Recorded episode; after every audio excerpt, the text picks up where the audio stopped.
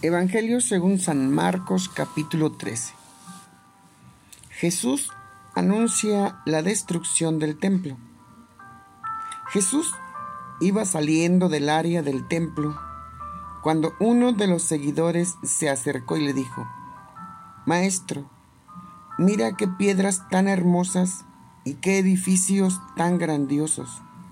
Jesús le dijo, ¿te refieres a estos edificios grandes?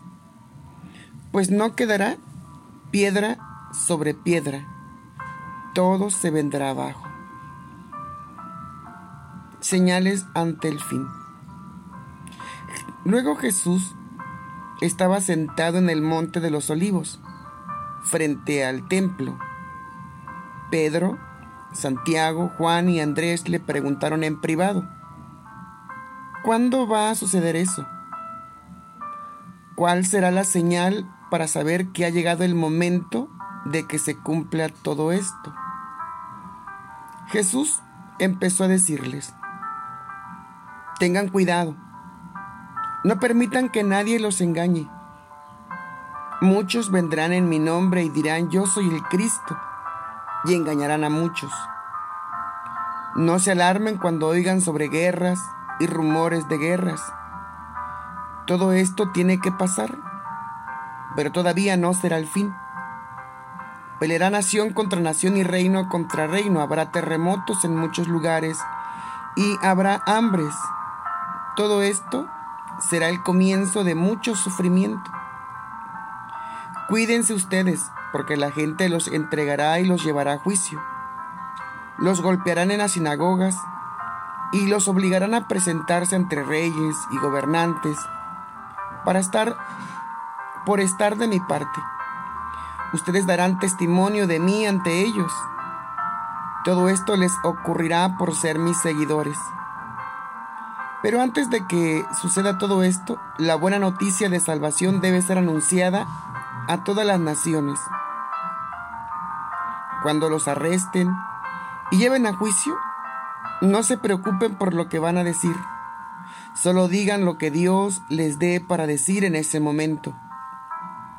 No serán ustedes los que estén hablando, sino el Espíritu Santo que hablará por ustedes. El hermano traicionará y entregará la muerte al hermano. El papá entregará la muerte al hijo. Los hijos se pondrán en contra de los padres y los matarán.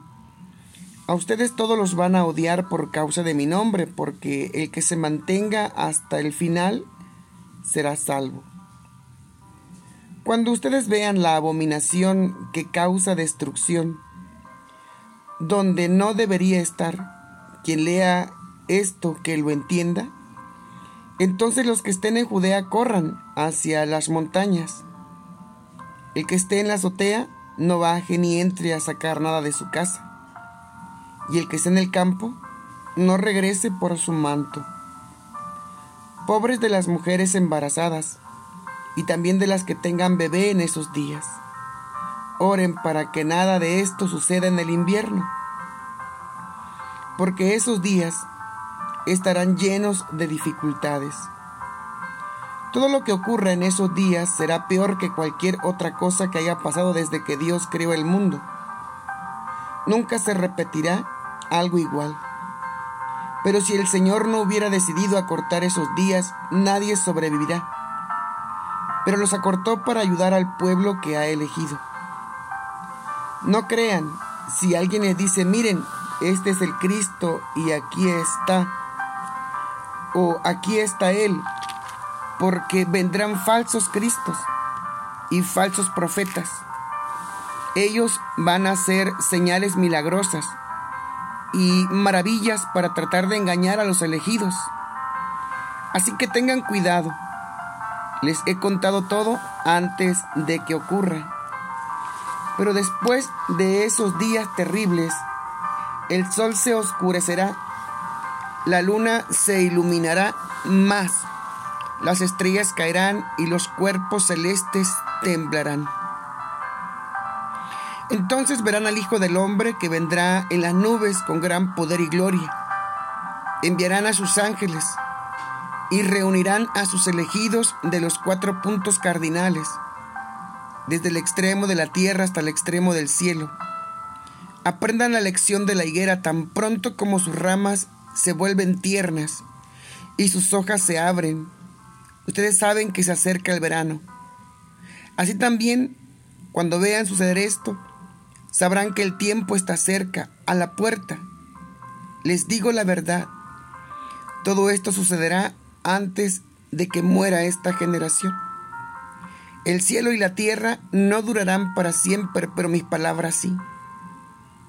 Nadie sabe cuándo será el día o la hora, ni siquiera los ángeles del cielo, ni el Hijo. Solo el Padre lo sabe. Por eso les digo, tengan cuidado, manténganse alerta, porque ustedes no saben cuándo va a llegar el momento.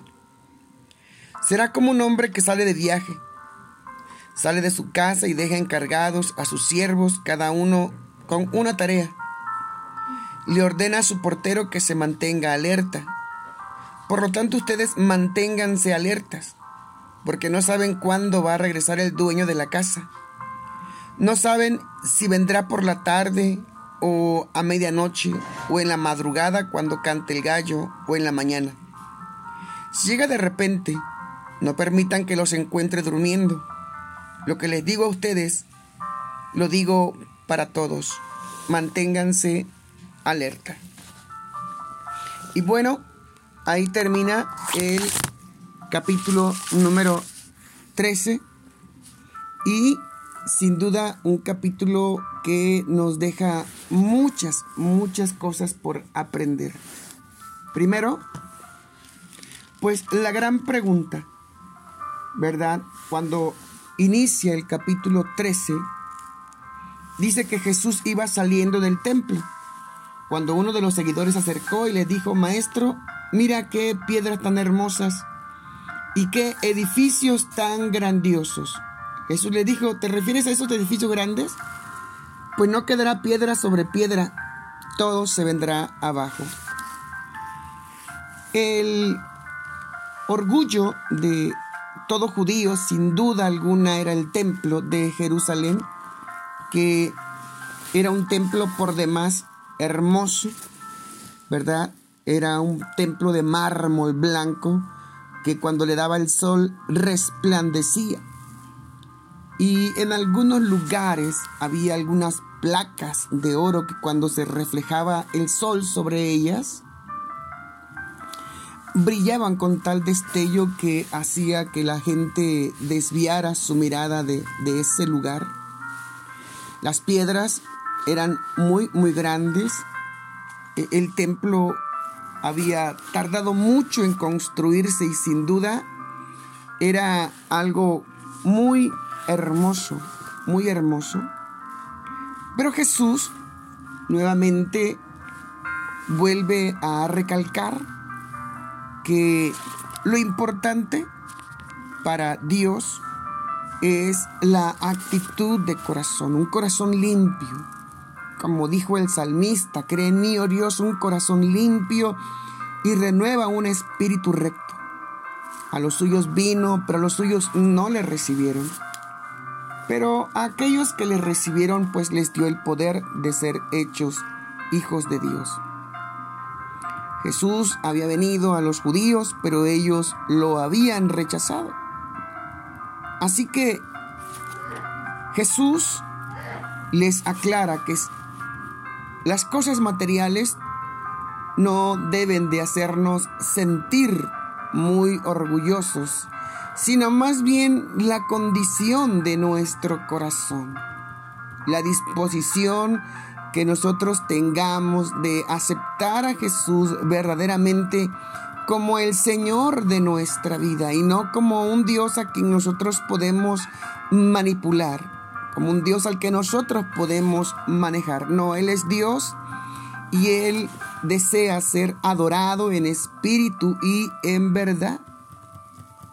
Entonces debemos de entender y evitar cometer el error que cometieron los judíos de maravillarnos o de querer asombrar a Jesús con nuestros éxitos materiales, llámase casa, títulos, propiedades, bienes o cosas que hayamos hecho creyendo que con eso agradábamos a Dios. Así que lo que Dios recalca y remarca es que es la actitud nuestra, es el amor verdadero que nosotros tengamos y que estemos dispuestos a obedecer a Jesús hasta las últimas consecuencias. Y bueno, más adelante hay dos preguntas muy importantes. La pregunta del capítulo número 13 dice en el versículo 13, cuando está Jesús fuera del templo, dice, luego Jesús estaba sentado en el monte de los olivos frente al templo. Pedro, Santiago, Juan y Andrés le preguntaron en privado, ¿cuándo va a suceder esto?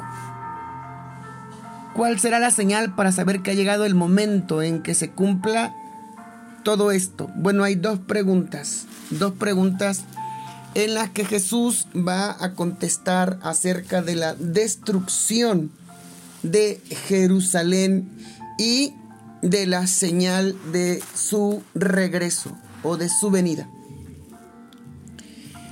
Jesús contesta la primera pregunta hablando de la destrucción de Jerusalén, un hecho que se consuma en el año 70 después de Cristo, cuando el general Tito eh, sitia a Jerusalén y suceden todas estas atrocidades. Todas estas cosas, ¿verdad?, que están ahí, guerras, hambres, terremotos, se dan en ese, en ese lapso. Y ya para poder eh, finiquitar, ¿verdad? Ah, en el año 70, el general Tito invade Jerusalén, la sitia, y se dan cerca de un millón de personas que fueron muertas a filo de espada por la espada de Tito ¿verdad? Y algo escalofriante que sucede e, e, en ese tiempo, en ese lugar, hablando acerca de la severidad de el juicio del Señor contra aquella nación que había endurecido el corazón para haber recibido a Jesucristo. La verdad es de que es algo terrible enfrentarnos a el juicio de Dios. Y esa es la razón por la que la segunda respuesta, la segunda respuesta es que el día de su venida nadie sabe ni el día ni, ni la hora en que el Hijo de Dios habría de venir y la invitación para que lo estemos esperando de tal manera que Él pueda encontrarnos a nosotros activos. En conclusión, lo que el capítulo intenta enseñarnos son las siguientes verdades. Una, que Dios es un Dios de amor, es un Dios de misericordia, es un Dios de, de compasión pero como dice su palabra, ¿verdad? Él no tendrá por inocente al culpable. Así que nos invita a estar al pendientes. Y para finalizar, que debemos de estar a la expectativa, trabajando para el Señor porque el día y la hora nadie la sabe. El día de su venida nadie lo sabe. Así que tenemos que mantenernos alertas, estudiando siempre la palabra del el Señor. Así que les invitamos a continuar en sintonía con el estudio. Dios les bendiga.